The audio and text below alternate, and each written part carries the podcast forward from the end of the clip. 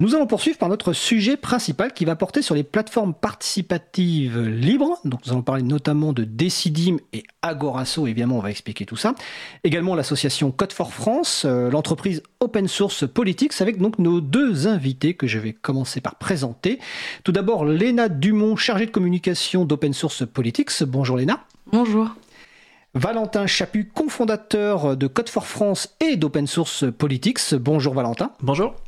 Alors, nous allons parler donc de, plateformes participatives et on va commencer par bah, l'une historique quelque part et qui, prend beaucoup d'ampleur qui s'appelle euh, Decidim, euh, qui veut dire, je crois, nous décidons. En catalan. En catalan.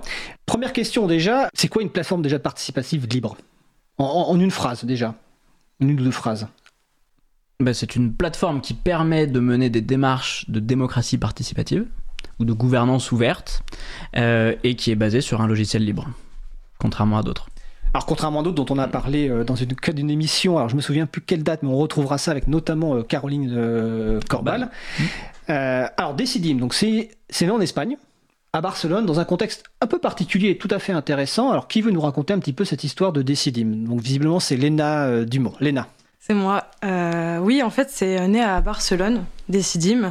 donc c'est un investissement public pour un logiciel libre et euh, l'objectif euh, de, de, ce logiciel, c'était de mettre en place un plan d'action municipal co-construit ou co-écrit avec euh, les citoyens de Barcelone. C'est un logiciel qui aujourd'hui peut être utilisé à, d'autres échelles. Il a été utilisé pour une ville, mais il peut être utilisé pour des associations dans le cadre d'une organisation interne ou d'une gouvernance interne. Euh, il peut être utilisé donc euh, à une petite échelle, euh, donc une ville, et à une grande échelle. En ce moment, à l'échelle nationale, il est utilisé par par le Sénat pour mettre en place une plateforme donc, qui est en ligne aujourd'hui, la plateforme de pétition du Sénat, où les citoyens peuvent déposer leurs pétitions ou signer les pétitions des autres. Ah, je précise avant que tu continues que en fin d'émission, nous aurons une chronique de Xavier Berne qui portera sur ce sujet-là, pas sur la partie technique, mais plutôt sur la partie euh, politique. Mais je te laisse poursuivre. Bien sûr, donc euh, ça peut être utilisé à, une échelle nationale. On a aussi un exemple avec la Convention citoyenne pour le climat, où les citoyens pouvaient euh, déposer leurs propositions eux-mêmes pour, pour aider les 150 autres citoyens tirés au sort de la Convention citoyenne pour le climat. Euh, c'est un logiciel libre qui peut, euh, du coup, euh, qui a été utilisé par les, villes voisines de Barcelone au, tout départ et qui s'est développé un petit peu, donc les villes voisines, etc., pour créer une communauté. Donc, on sait qu'un logiciel libre a besoin d'une communauté pour fonctionner. Donc, il y a eu des contributeurs de ce logiciel libre autour de Barcelone.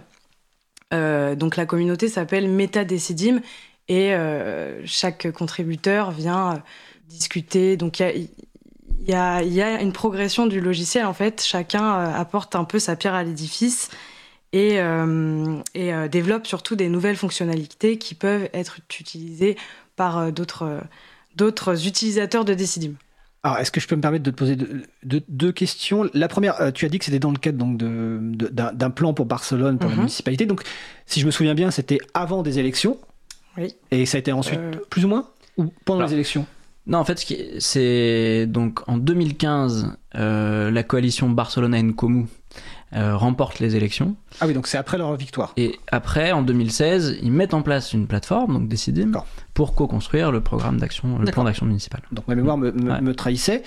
Euh, et donc ça a été mis tout de suite en, logiciel libre. Mais il y a aussi un second point qui me paraît très intéressant, sur lequel je voudrais que tu, reviennes tout à l'heure. Hein. c'est la partie charte aussi.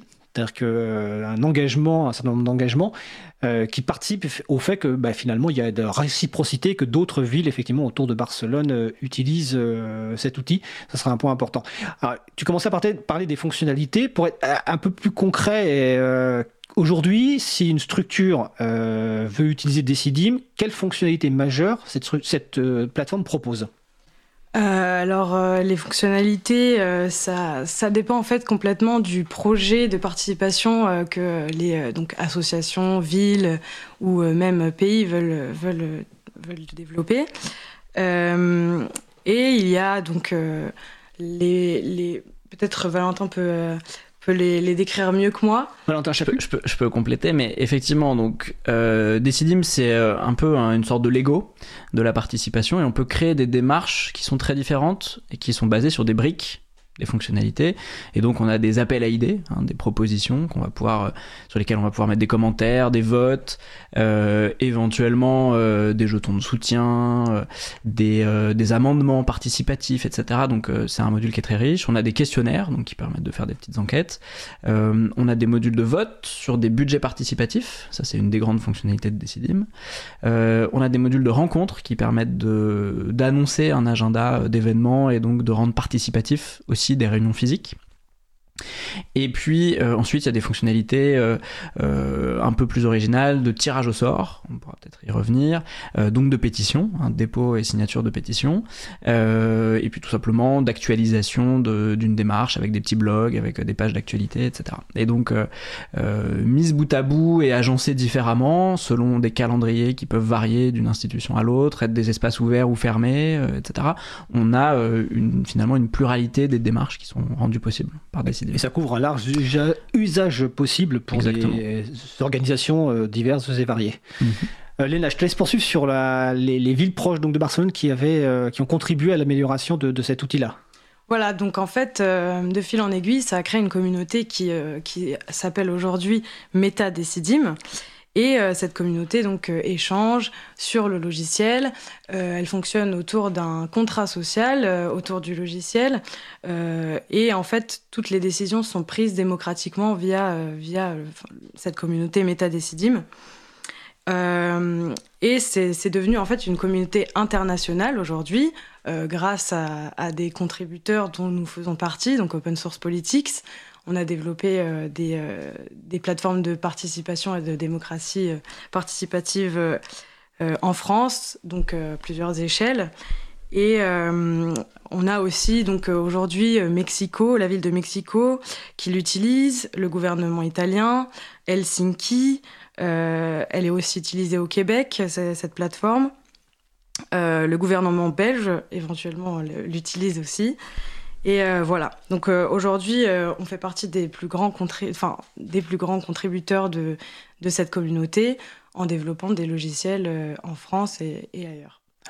On va y revenir sur cette partie contribution et aussi le modèle économique parce que c'est assez mm, mm, mm, intéressant et ce sera l'occasion d'expliquer quel rôle joue Open Source Politics. D'ailleurs, j'aurais peut-être une question sur le nom que vous avez choisi pour cette structure, mais on va revenir sur la charte parce que mhm. c'est. Euh, alors, on va le rappeler, donc, euh, premier point, c'est un logiciel libre, donc c'est une licence particulière qui s'appelle l'Afero euh, General Public License. Mais ce qui est en plus, et ce qui paraît intéressant dans cette démarche-là, c'est la charte. Qu'est-ce qu'il y a exactement dans cette charte? Quels sont les points les plus importants dans cette charte? Et, quel apport ça a par rapport au simple fait que ce soit un logiciel libre? Qui veut répondre? Alors, fait, ouais, effectivement, donc euh, Decidim parle d'un contrat social, euh, qui est une charte qui vient euh, en plus finalement des licences du logiciel libre, donc qui sont des licences sur la partie technique et sur la réutilisation du logiciel et sa contribution.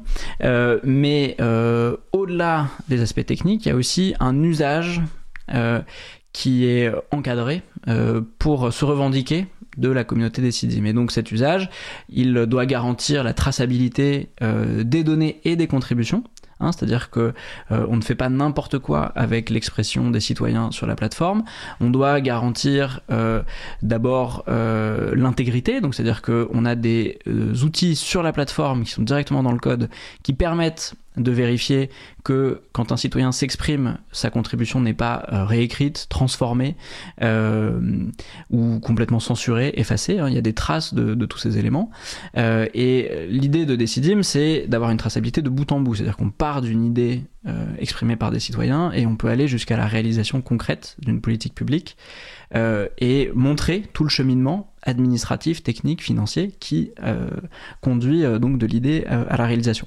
À côté de cela, il y a une transparence des données, donc par défaut, il y a une API qui couvre maintenant une API, c'est une interface de programmation. Qui permet du coup de, réutiliser des données de Decidim et de les afficher ailleurs, notamment. Euh, on a euh, des données qui par défaut sont accessibles et téléchargeables sur la plateforme, hein, en open data, données ouvertes. Euh, on a des enjeux de protection de l'utilisateur, c'est-à-dire que là aussi, par exemple, ses emails, son email qui est utilisé pour la création du compte n'est pas exposé aux administrateurs qui pourraient en faire n'importe quoi derrière. Euh, et notamment le réutiliser euh, pour euh, envoyer des communications qui ne sont pas liées à la plateforme. C'est-à-dire que c'est un environnement finalement complet. Sécurisé finalement pour la personne qui contribue via Decidim. Voilà, d'une certaine manière, c'est la garantie pour le citoyen qui va utiliser la plateforme et contribuer que d'une part, il y a une traçabilité sur ce qu'il dit, euh, que ça ne peut pas être effacé, euh, trafiqué, euh, etc. Et d'autre part que ces données ne vont pas être réutilisées à des fins qui ne sont pas celles qu'on peut espérer attendre dans, dans, un cadre démocratique. Et donc ces règles-là du contrat social s'imposent finalement aux utilisateurs et aux administrateurs notamment qui mettent en place des démarches avec des CIDIM. Et après il y a tout un débat juridique sur voilà la portée euh, de ce contrat social. Pour bien comprendre, euh, c'est-à-dire que si quelqu'un, une structure met en place des CIDIM, elle est contrainte par le fait que ce soit un logiciel libre, mais elle est aussi contrainte par cette charte. C'est-à-dire qu'elle ne peut pas mettre en place cette plateforme sans respecter cette charte-là. En tout cas, ne pas faire partie de la communauté, la décidée, mais être reconnue comme telle et. Euh, c'est une sorte de, tampon de, transparence. Euh, Cette communauté décidée. Exactement qui rajoute euh, donc du coup une couche juridique et politique euh, aux, licences techniques. D'accord. Mm. Et aussi l'autre côté intéressant dont a parlé aussi Léna, c'est quelque part un, partenariat public commun parce qu'en fait euh, il y a des municipalités, il y a des structures associatives et puis il y a aussi des entreprises. Alors justement, quel rôle joue une entreprise comme Open Source Politics dans cet écosystème des CIDIM Qu'est-ce que vous, vous, quelle est votre pierre à l'édifice ou comment vous utilisez des CIDIM Léna? Léna Dumont? Euh, alors en fait, on accompagne des projets participatifs, euh, quel que soient-ils, euh, tant qu'il y a vraiment un projet de faire participer une communauté. Nous, on a une expérience dans le logiciel euh, Decidim, parce qu'on le connaît depuis, euh, depuis, depuis 2016. On le regarde de, de, France, et puis maintenant, on a, on a quand même une expérience, même aux différentes échelles. Euh, que ce soit pour une ville, pour une région, pour un département, etc. Et euh, on accompagne ces villes. Donc souvent, elles viennent, euh, donc ces villes ou ces, ces, organisations, elles viennent nous chercher en fait en disant voilà, on veut, on veut installer une plateforme Decidim, on sait que vous avez une expérience. est-ce que vous pouvez nous aider à, l'installer? Donc nous, on apporte notre expérience technique dans le logiciel parce qu'on a des développeurs dans notre équipe mais aussi sur le point, euh, enfin sur le, volet conseil en fait, parce que euh, tout dépend du passif de l'organisation qui vient vers nous. Si euh, c'est la communauté qu'ils qui veulent faire participer n'a jamais participé à quoi que ce soit et surtout pas en ligne, alors on va commencer par, par exemple, une grande question qu'on posera à la communauté et ils viendront y répondre, les, enfin les citoyens viendront y répondre, etc. Euh, s'il y a déjà une expérience de participation ou même une expérience online, euh, on, peut, euh, on peut essayer de pousser un peu le, processus participatif avec d'autres fonctionnalités que permettent Decidim. En fait, Decidim, c'est c'est un logiciel qui permet de faire quelque chose de très simple comme quelque chose de très complexe. Et il faut de l'accompagnement. Il faut de l'accompagnement. Et donc vous, votre modèle finalement de... Parce que vous êtes une entreprise, Open Source Politics. Oui. C'est donc de faire payer, ce qui est normal, cet accompagnement, que ce soit l'accompagnement dont tu parles humain, mais aussi l'accompagnement technique, peut-être peut-être au niveau de programmation, euh, bah, installation aussi. C'est ça, c'est-à-dire que l'avantage du, l'avantage du logiciel libre, c'est que le client, donc qu'il soit public ou privé, peut choisir déjà euh, le cadre dans lequel est déployé Decidim. C'est-à-dire que soit il fait appel à notre paquet avec hébergement, maintenance, euh, support. soit il peut choisir de l'héberger sur son serveur ou de nous demander à nous de venir l'héberger, l'installer sur son serveur. Et dans les deux cas, on peut intervenir et apporter notre, notre brique technique. Et puis à côté de cela, en réalité, la participation, nous, notre expérience depuis maintenant quand même quelques années, c'est que ça ne s'improvise pas. D'abord, il y a un certain nombre de, de bonnes pratiques, de règles. Que ça s'improvise. oui, peut-être, peut-être, mais bon, nous on sait que ça, ça marche moins bien dans ce cas-là. et et donc dans ce cadre-là, euh, ça transforme finalement le rôle des animateurs, qui soient donc des élus, euh, des agents publics, euh, des animateurs de communauté dans une entreprise, une association, un réseau. forcément, l'apport d'un outil va transformer un petit peu leur, leur manière de fonctionner. et puis, ben, surtout, il faut arriver à construire une démarche qui a du sens de bout en bout, qui apporte un vrai pouvoir aux citoyens et les bons supports aussi hors de la vie numérique, parce qu'on sait que les bonnes démarches arrivent à combiner ce versant euh, en ligne euh, et euh, une participation qui est rendue possible aussi hors ligne par d'autres biais, etc. Oui, parce qu'on sait très bien que certains outils euh, informatiques peuvent réduire la participation. Exactement. Et on parle de la fracture, mais c'est donc c'est important. Exactement. Et donc ce volet d'accompagnement, de conseil, bah, c'est une autre autre finalement activité. Donc on a la technique et, et l'accompagnement. Et puis dans certains cas, effectivement, on est amené nous-mêmes à développer des nouvelles fonctionnalités sur Decidim et donc à les reverser ensuite à la communauté. D'accord. Est-ce que vous vous reconnaissez derrière le terme qui, est, à la mode depuis quelques années de civic tech? Ou pas du tout? De moins en moins. De moins en on, a, moins. on a participé à, sa, à son essor euh, en France. Euh, c'est un terme qui vient évidemment des États-Unis où il y a eu des déclinaisons de plein de choses en tech. Euh, et la Civic Tech, l'idée c'était d'avoir des outils qui renforcent l'engagement des citoyens, la participation démocratique, y compris entre les élections, parce qu'il n'y a pas que les élections. Et euh, le corollaire, c'était aussi renforcer la transparence des institutions, des organisations qui mettent ces démarches en place. dans les faits, aujourd'hui, c'est un terme qui a été aussi beaucoup détourné dans un, une stratégie start-up de vendre des projets, une croissance. Startup Nation. Voilà, exactement. Et donc, Finalement, la dimension civique a un petit peu disparu euh, et en fait, c'est beaucoup des entreprises qui deviennent des prestataires des gouvernements euh, donc on parle plutôt de GovTech si on veut rentrer dans le plutôt que de Civic Tech parce que la finalité GOV, quoi, comme voilà, Gov comme voilà on est au service des, de nos clients qui sont des gouvernements plutôt que des, des citoyens. Euh, et donc aujourd'hui le terme euh, sans doute ne, ne convient pas euh, complètement. Et euh, ou en tout cas si on l'utilise nous on rajoute quand même une dimension qui a été beaucoup développée à Barcelone qu'on appelle qu'ils appellent la technopolitique c'est-à-dire que c'est le numérique apporte énormément de choses euh, mais il faut en faire un usage critique et stratégique. C'est-à-dire que c'est pas du tout solutionniste. Là où euh, le discours ambiant sur la civic tech, c'est que on met un nouvel outil, ça va transformer la démocratie, ça va être génial. Et à nouveau, ça ne s'improvise pas, c'est beaucoup plus complexe. Euh, il y a des jeux de pouvoir derrière aussi, euh, et des modèles économiques différents euh, qui peuvent avoir une incidence sur la finalité. C'est pour ça qu'on se reconnaît beaucoup dans ce que fait Decidim, à travers le logiciel libre, le contrat social, et finalement aussi l'inspiration, l'ambition de Barcelone depuis le démarrage de ce projet. D'accord. Alors je jette un œil sur le salon web. N'hésitez pas à venir participer à la discussion donc euh, sur causecommune.fm bouton chat. Donc il y a Pitrouille qui nous euh, signale l'article donc de Silex Info. Le contrat social de Decidim vers des logiciels libres à mission et Étienne qui nous euh, voilà. Exactement. Exactement. Lionel Morel. Lionel Morel. Merci. Trop de mémoire, c'est horrible. Et donc euh, Étienne, lui, qui nous euh, dit, on se rappellera de l'excellent billet de Regard Citoyen, Civic Tech ou Civic Business. Le numérique ne pourra pas aider la démocratie sans en adopter les fondements. Évidemment, nous rajouterons ces deux références sur le, le site de l'April dans la page consacrée euh, à l'émission. Open, oui, open source politique, aujourd'hui, c'est combien de personnes ben, Aujourd'hui, nous sommes 16. D'accord. Donc c'est une entreprise qui a bien grossi. Voilà, c'est une, entreprise qui a bien grossi et une preuve qu'on peut faire du logiciel libre, on peut contribuer à un bien commun et avoir euh, bah, une entreprise florissante euh, dans ce domaine-là.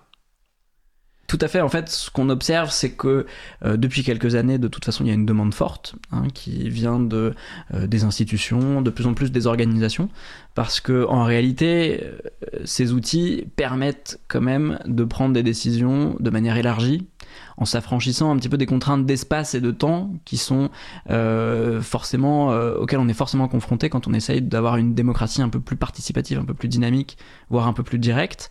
Euh, donc ces outils apportent quelque chose. et simplement avec la généralisation de ces expériences, nous on parle beaucoup de, ce terme-là, c'est-à-dire que on n'est pas du tout naïf, pas du tout solutionniste sur sur les, les apports de ces civic tech et euh, on pense qu'au contraire, ce qu'il faut essayer de faire, c'est euh, de démultiplier euh, les cas d'usage, les expériences. ça va faire monter ce qu'on appelle souvent dans ce milieu-là la culture de la participation, aussi bien chez les décideurs, les acteurs publics et les citoyens eux-mêmes, hein, qui il faut parfois aussi un peu accompagner hein, pour qu'ils se prennent au jeu. Euh, et, du coup, le développement de cette expérience euh, généralisée implique que des acteurs émergent pour euh, avoir ce rôle d'accompagnement technique ou, conseil. Et l'intérêt du logiciel libre, et on le voit avec Decidim, c'est qu'il y a une communauté qui maintenant se crée à travers l'Europe de différents prestataires qui peuvent accompagner des institutions et travailler à l'amélioration du commun. Et on espère d'ailleurs qu'en France, on ne sera pas les seuls euh, à se saisir de, ces outils. Exactement, euh. exactement, exactement. Alors c'est très bien parce que tu fais la transition avec le, le, sujet suivant qui va être justement en fait euh, le euh, projet que vous portez ou la plateforme que vous portez euh, actuellement qui s'appelle. Donc, on va préciser quand même que le site web de Decidim, si vous voulez des informations, c'est decidim.org, sur lequel il y a beaucoup de liens.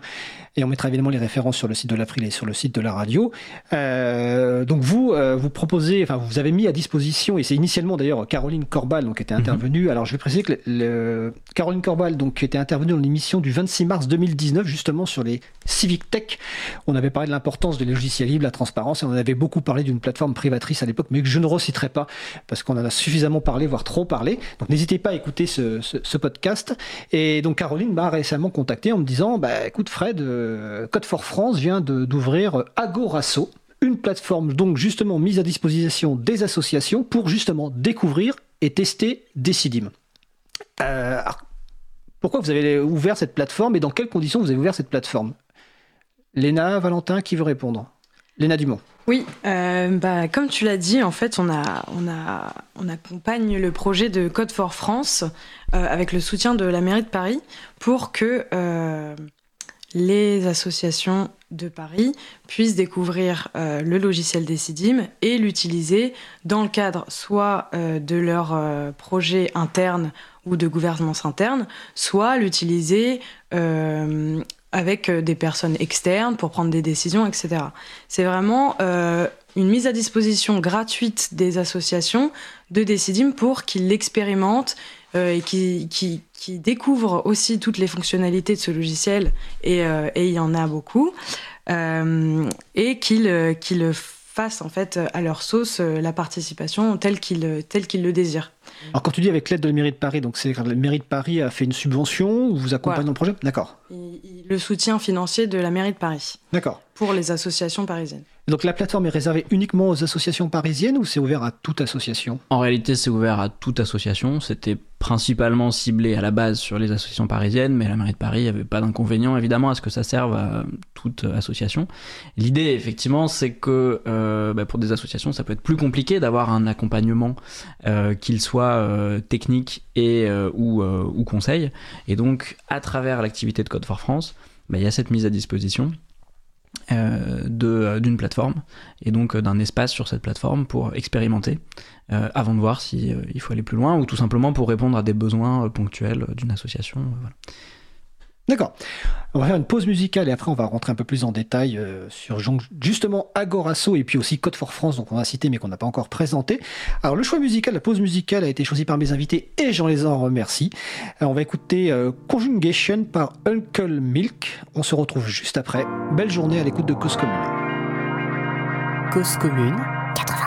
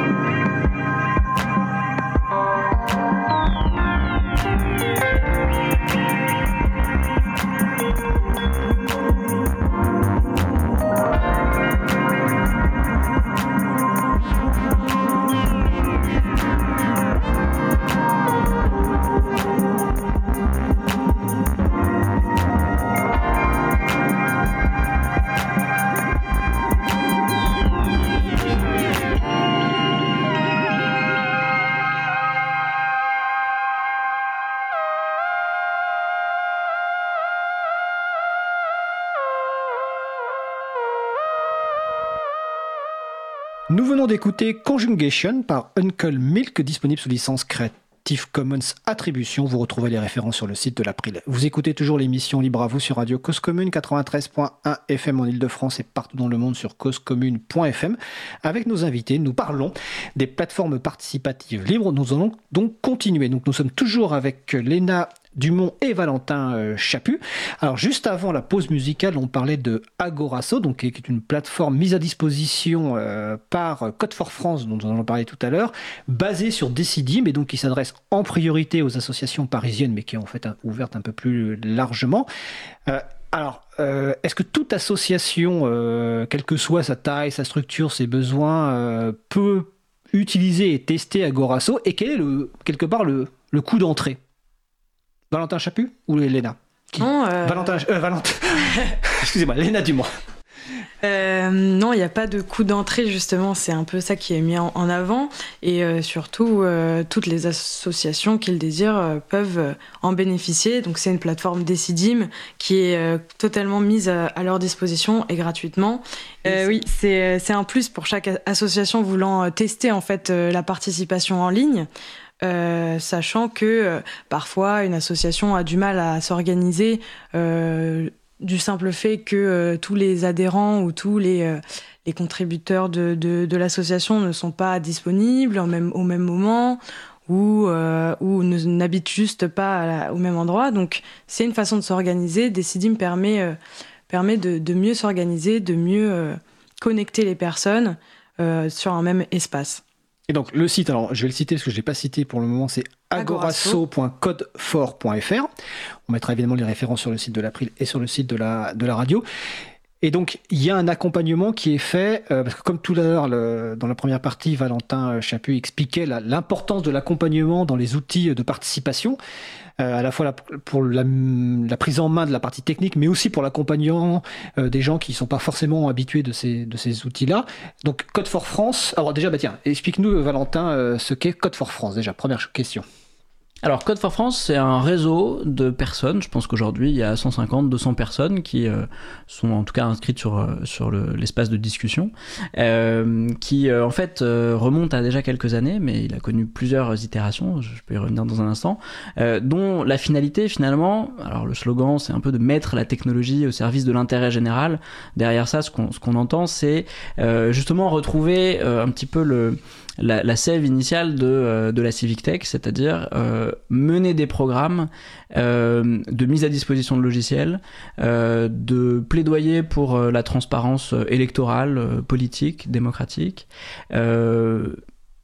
et accueillir finalement des projets qui réfléchissent à ces enjeux de débat démocratique ou aussi de transparence. On a un très beau projet en ce moment, par exemple, qui vise à rendre lisible, accessible, consultable, euh, la base de euh, toutes les données des entreprises, donc les données financières des entreprises. Il euh, y a des données qui sont ouvertes, mais il faut des interfaces aussi pour, pour les rendre accessibles. et, donc c'est un collectif, quoi. For, Code for France, c'est un collectif, voilà, qui réunit finalement énormément d'acteurs autour de projets qui sont acceptés et un petit peu incubés, accompagnés. L'objectif étant donc de mettre à disposition notamment quelques outils techniques hein, qui sont mutualisés, donc il y a un chat, il y a un site, il euh, y a euh, à travers euh, Agorasso une plateforme Decidim qui est librement utilisable, etc. Et l'idée c'est qu'on se réunit donc à peu près deux fois par mois. c'est un peu une porte ouverte à personnes qui ont envie de rejoindre un projet, de s'engager avec ou sans compétences informatiques d'ailleurs. Hein. et, et puis par moment des actions de plaidoyer, des événements qui sont organisés un peu plus gros. On essaie de participer, par exemple au mois de mai prochain, il y a la nuit du code citoyen qui est un événement qui a 3-4 ans maintenant, dont on est partenaire aussi euh, depuis la création. On essaye d'apporter des projets sur des hackathons ou d'en mentorer d'autres, ou euh, voilà, tout simplement. Un de, hackathon un hackathon. C'est un, mara marathon de, de hackers. Donc c'est euh, c'est d'ailleurs l'activité première hein, de, de ce réseau Code for France. C'est-à-dire qu'il y a quelques années, il, euh, il existait sous un autre nom qui s'appelait Open Democracy Now et euh, qui réunissait à intervalles réguliers une cinquantaine, une centaine de personnes qui venaient sur un week-end participer à un projet informatique de transparence, d'engagement des citoyens, etc. Donc on a accompagné à l'époque des projets comme la primaire, comme Ma Voix, qui ont vraiment été des expériences politiques propres. Et puis à travers des partenariats avec euh, Open Law par exemple que vous avez peut-être euh, interrogé dans, dans, cette émission euh, voilà qui, qui, milite pour une ouverture du droit. Travailler sur des questions de charte de principe. On s'approche de ce qu'a de ce qu'a fait Decidim en Espagne. On essaie de, de l'adapter aussi. Et L'idée de ce collectif, c'est sur un temps bénévole, d'essayer d'aider ce type de démarche, d'être euh, le plus inclusif possible et de mener euh, un plaidoyer, des recherches euh, et d'organiser des événements pour permettre à chacun d'accéder à ces technologies et surtout là aussi de mettre un peu d'humain derrière, d'accompagnement pour voilà. Donc on a euh, un certain nombre de, projets qui ont, été, accompagnés, labellisés par Code for France.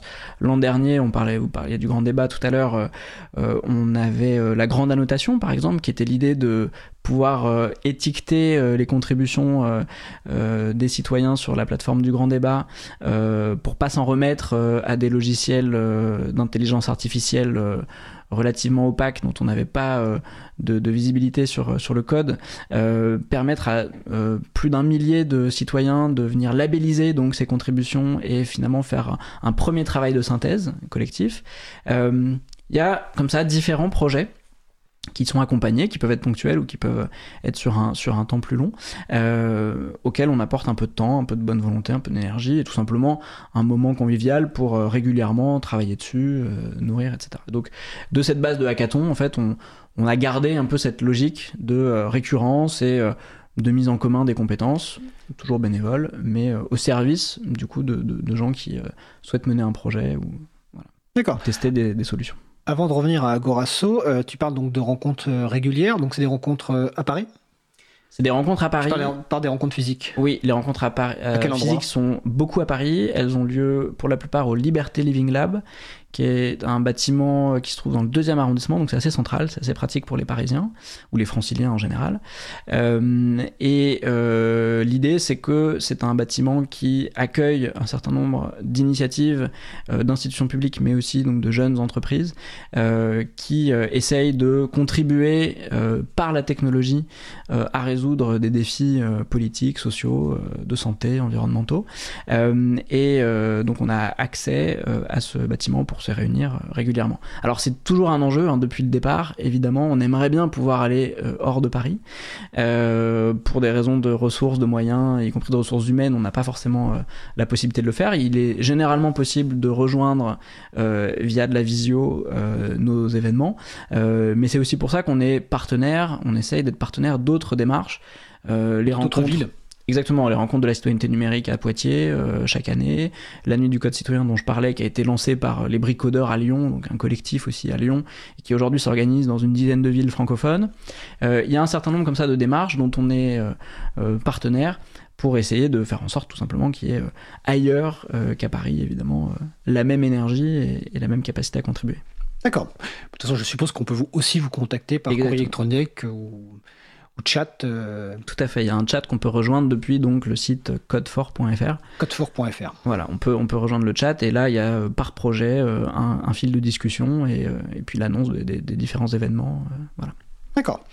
Présentation très claire donc de, de, de Code for France. Donc Code for France propose Agorasso, donc on va revenir à Agorasso. et supposons que je sois une association. Bon, J'ai vu qu'il y a une quinzaine d'associations qui sont référencées sur le site, dont une, le nom m'a fait très plaisir en, tant qu'ancien joueur de handball, et c'est Roulette Handball.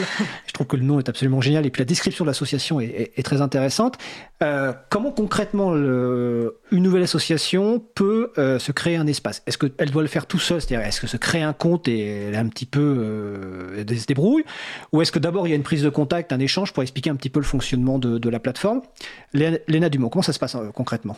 Alors, euh, sur la page d'accueil de, euh, de Agorasso, euh, c'est assez clair. En fait, vous contactez un membre de Code for France qui va vous accompagner complètement dans votre démarche de participation et va vous aider à mettre en place tout ce qu'il faut pour faire la participation euh, de, votre association.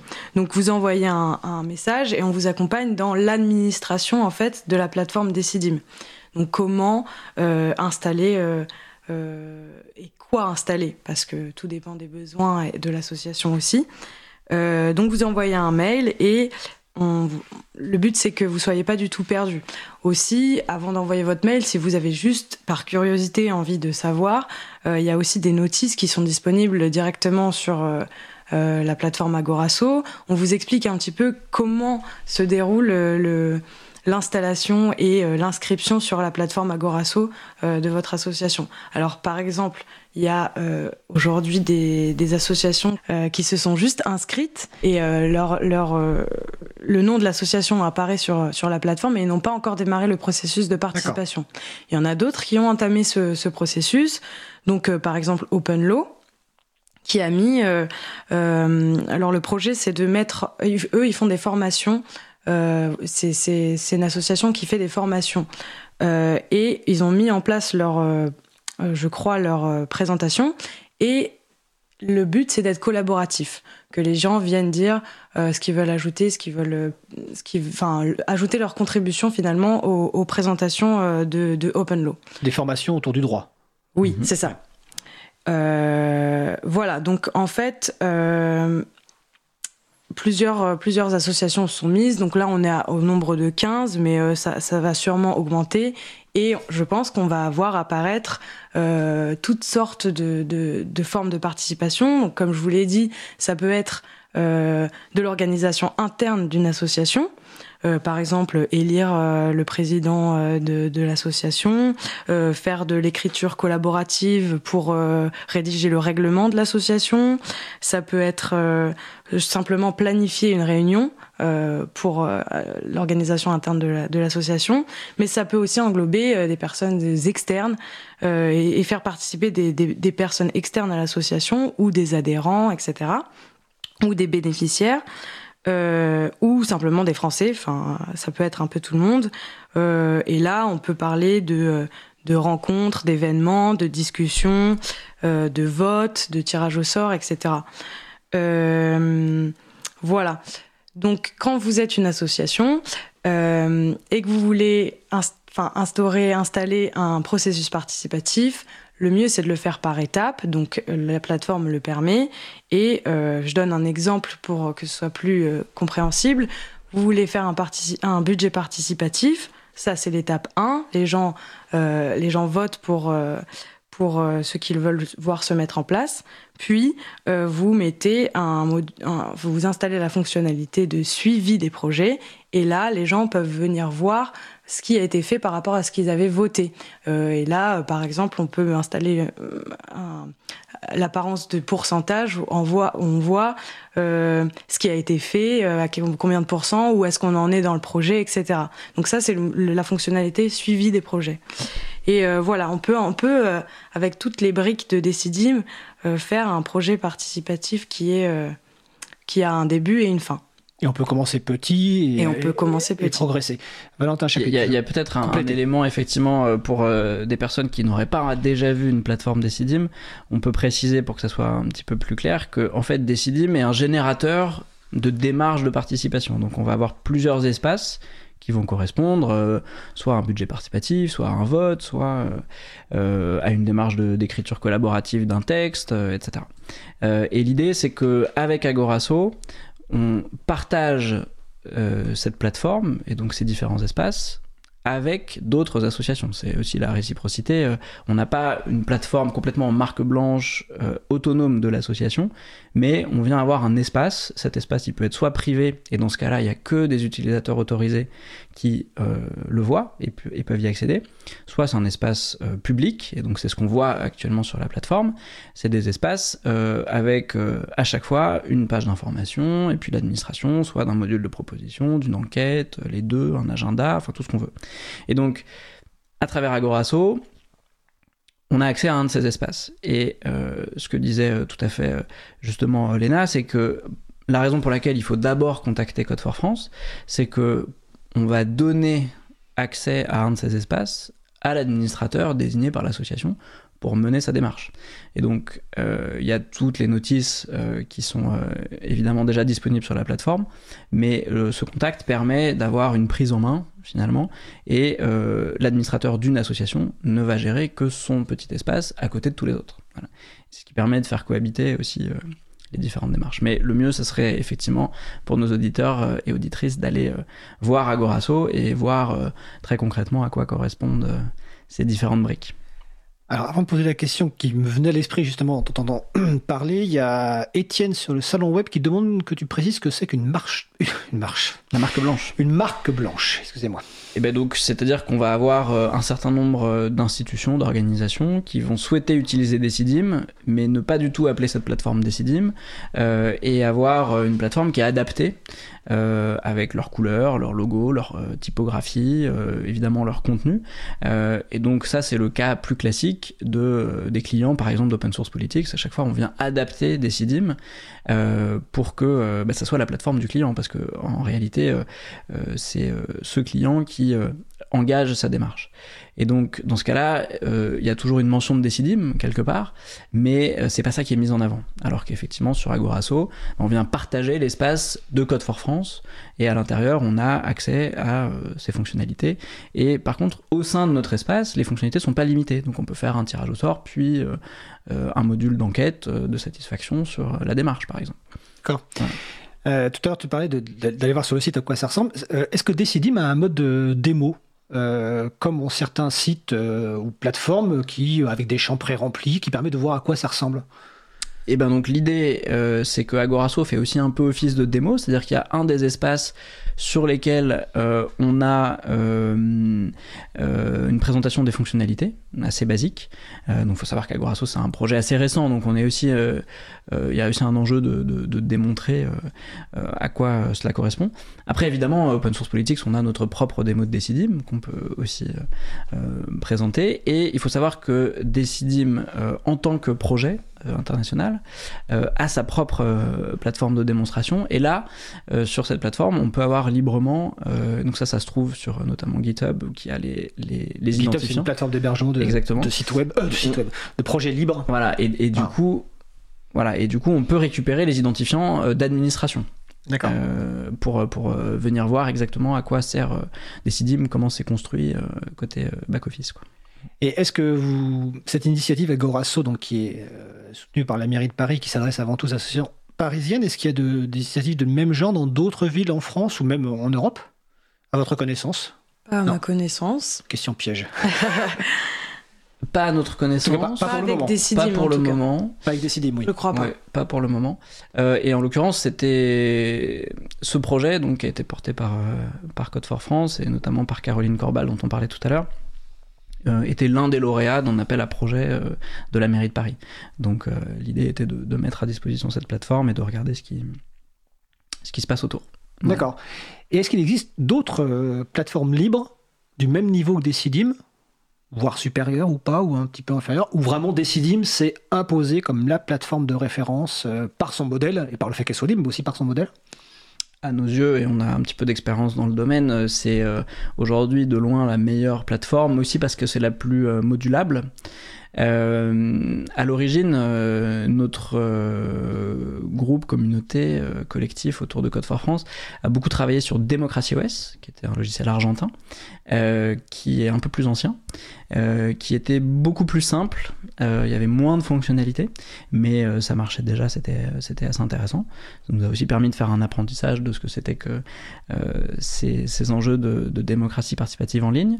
on parle aussi beaucoup de la plateforme Consul, qui a été créé par la mairie de Madrid avant Barcelone, à peu près dans les mêmes temporalités, c'était le même objectif.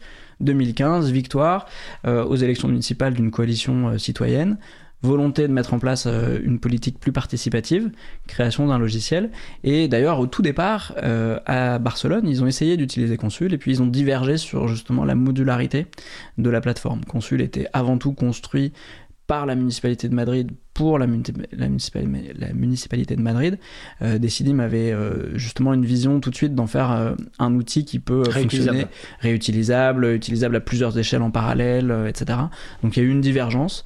on sait que c'est des communautés qui, qui se connaissent, hein, qui discutent entre elles, donc on espère qu'elles vont pouvoir reconverger. mais aujourd'hui, oui, Decidim, c'est vraiment imposé sur parmi les plateformes participatives en général et encore plus parmi les outils libres. Euh, il faut savoir que par contre, il y a d'autres euh, outils qui existent. Par exemple, on, parle donc euh, aussi en ce moment des pétitions. Il y a certaines plateformes de pétitions qui ont existé notamment dans le monde anglo-saxon. Hein. L'administration Obama avait sa plateforme de pétition le Parlement britannique aussi. L'intérêt de Decidim, c'est finalement d'avoir un outil qui permet ces multiples usages et donc qui donne encore plus de liberté derrière dans l'utilisation. D'accord. Alors, Gibus m'en voudrait si j'oublie de poser la question, parce qu'en préparant l'émission euh, sur l'un des salons euh, de l'April, euh, donc Gibus demandait pourquoi sur le site de Code for France, il y a le choix d'utiliser le terme numérique plutôt qu'informatique? Valentin. C'est une très bonne question à laquelle on n'a pas forcément réfléchi au, préalable. c'est amusant parce que nous, dans notre domaine, en anglais en tout cas, on parle plutôt de digital democracy, donc euh, plutôt digital. Et justement, en, France, on ne dit pas démocratie, démocratie digitale, on dit euh, démocratie numérique. Je ne sais pas pourquoi ce terme s'est imposé plus qu'informatique. Euh, j'ai l'impression que c'est un peu dans le langage courant. le mot numérique est utilisé largement. et donc, il a décliné été décliné de, cette manière. Je sais que l'étymologie numérique renvoie plutôt aux chiffres, aux nombres, euh, et donc peut-être au code aussi, hein, qui à la base euh, peut être euh, binaire, mais c'est une bonne question qui est avec une réponse ouverte parce que c'est, un choix presque inconscient, je dirais. D'accord. Alors autre question, et j'avais dit que j'allais la poser tant que j'y suis dans les questions comme ça, j'y vais. La structure, donc l'entreprise s'appelle Open Source Politics autour du logiciel libre. Et c'est marrant d'avoir choisi ce terme-là. Enfin, pourquoi avoir choisi ce terme open source alors que justement l'open source vise à enlever tout le côté politique dans le sens vie de la cité qui est porté par le free software, par le logiciel libre. Alors, pourquoi ce choix de ce terme? Alors, si on fait un petit peu d'histoire de, ce terme, à l'origine, euh, Open Source Politics a été créé sous forme d'un meet-up associatif en 2015. Euh, et on cherchait un terme qui euh, exprime euh, notre ambition de l'époque, c'est-à-dire de discuter de ces nouvelles technologies démocratiques. et la nouvelle manière de faire de la politique à partir de là. Et ce qui nous distinguait d'autres acteurs en France, c'était l'open source, c'est-à-dire le fait qu'on rende ouvert et accessible le code source des plateformes. Et euh, finalement, euh, ce terme s'est assez vite imposé.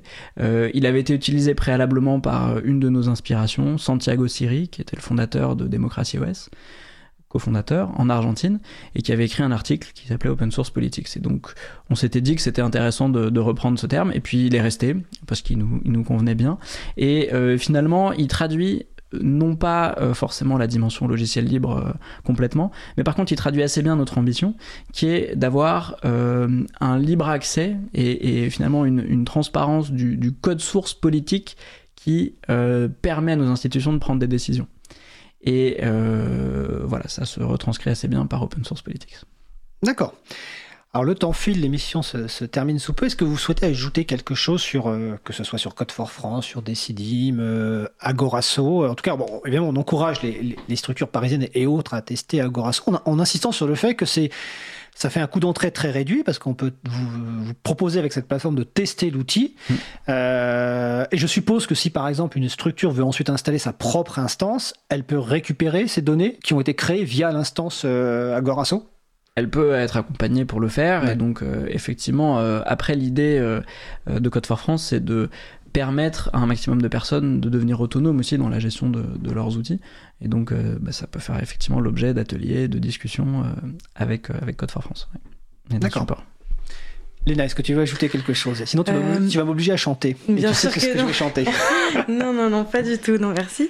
je veux bien ajouter que si vous avez été curieux et si ça vous intéresse de connaître ce que peut rendre Decidim via des processus participatifs, vous pouvez aller sur notre site internet opensourcepolitics.eu et vous avez un tas de références qui sont nos références. Et euh, vous pouvez voir un petit peu euh, tout ce qu'on peut faire avec Decidim et tout ce que nous, on a pu faire euh, avec, avec Decidim et avec d'autres institutions. Oui, parce qu'il y, a des références, je le disais tout à l'heure en, introduction, dans d'autres pays. Tu parlais de Mexico, il y a Helsinki. Enfin, il y a. Il y a des références dans d'autres à l'étranger, à l'international, et nous, on a nos propres références, en majorité en France, mais aussi en Belgique. et voilà, elles sont disponibles sur notre site. Et euh, en fait, on voit bien les clés du succès de chaque plateforme et euh, les différences qu'il peut y avoir euh, entre, entre toutes celles-ci. Et, voilà, et tout ce qu'on peut faire avec Decidim. Et alors, je vais laisser le, mot de la fin après à, Valentin Chaput s'il veut rajouter quelque chose. Dans un mois, c'est les municipales, hein, 15 et 22 si je me souviens bien. Ça peut être un engagement que, que les gens qui nous écoutent aillent voir les candidats et candidates pour leur proposer bah, après l'élection, euh, d'installer des, propres instances décidimes euh, euh, pour bah, les citoyens et citoyennes en, local. Hein. c'est une action possible à faire. Valentin Chaput, je te laisse le mot de la fin bah, remercier euh, l'émission, l'April en général, parce que euh, on sait que sur ce sujet, euh, c'est très important de faire la promotion et la défense du logiciel libre. nous, on essaye de, contribuer à cela. à travers l'exemple de Decidim, on a finalement une, très belle incarnation des principes du, du, commun, avec un acteur public qui finance initialement et qui aujourd'hui commence à avoir une communauté internationale qui vient contribuer à cet investissement. Hum, c'est aussi grâce euh, au plaidoyer, euh, aux actions concrètes, à la diffusion à travers des émissions comme celle d'aujourd'hui, euh, de finalement ces usages, ces enjeux, que on a des décideurs et on a des citoyens et on a des informaticiens, des développeurs qui s'engagent aussi dans ces démarches. donc c'est très important de, continuer ces discussions-là et on vous remercie bah, pour l'invitation et pour cette opportunité. Bah, merci pour ce que vous faites. Et tu parles de la, de la ville de Paris qui fait pas mal de choses autour du logiciel libre. Je vais aussi citer Lutes, qui est le portail. Et alors, là, je ne me souviens plus dans quelle émission, mais nous avions eu le plaisir d'avoir Pierre Lévy qui était venu euh, parler de retour d'expérience de Lutes en compagnie de Laurence Compara, si je me souviens bien, de la mairie de Grenoble. Et l'an dernier, euh, il y avait une tribune qui avait été signée par Emmanuel Grégoire, par euh, Jean-Christophe Becquet, le, président de l'April, et d'autres personnalités, avec un appel pour le logiciel libre dans les municipalités. Donc voilà, c'était important de, le citer. Bah, écoutez, je vous remercie pour euh, votre participation, vos explications sur Decidim, Agorasso et Code for France. Et en fait, on ne va pas totalement abandonner ce sujet avec euh, la chronique d'après. Donc c'était Léna Dumont et Valentin Chaput.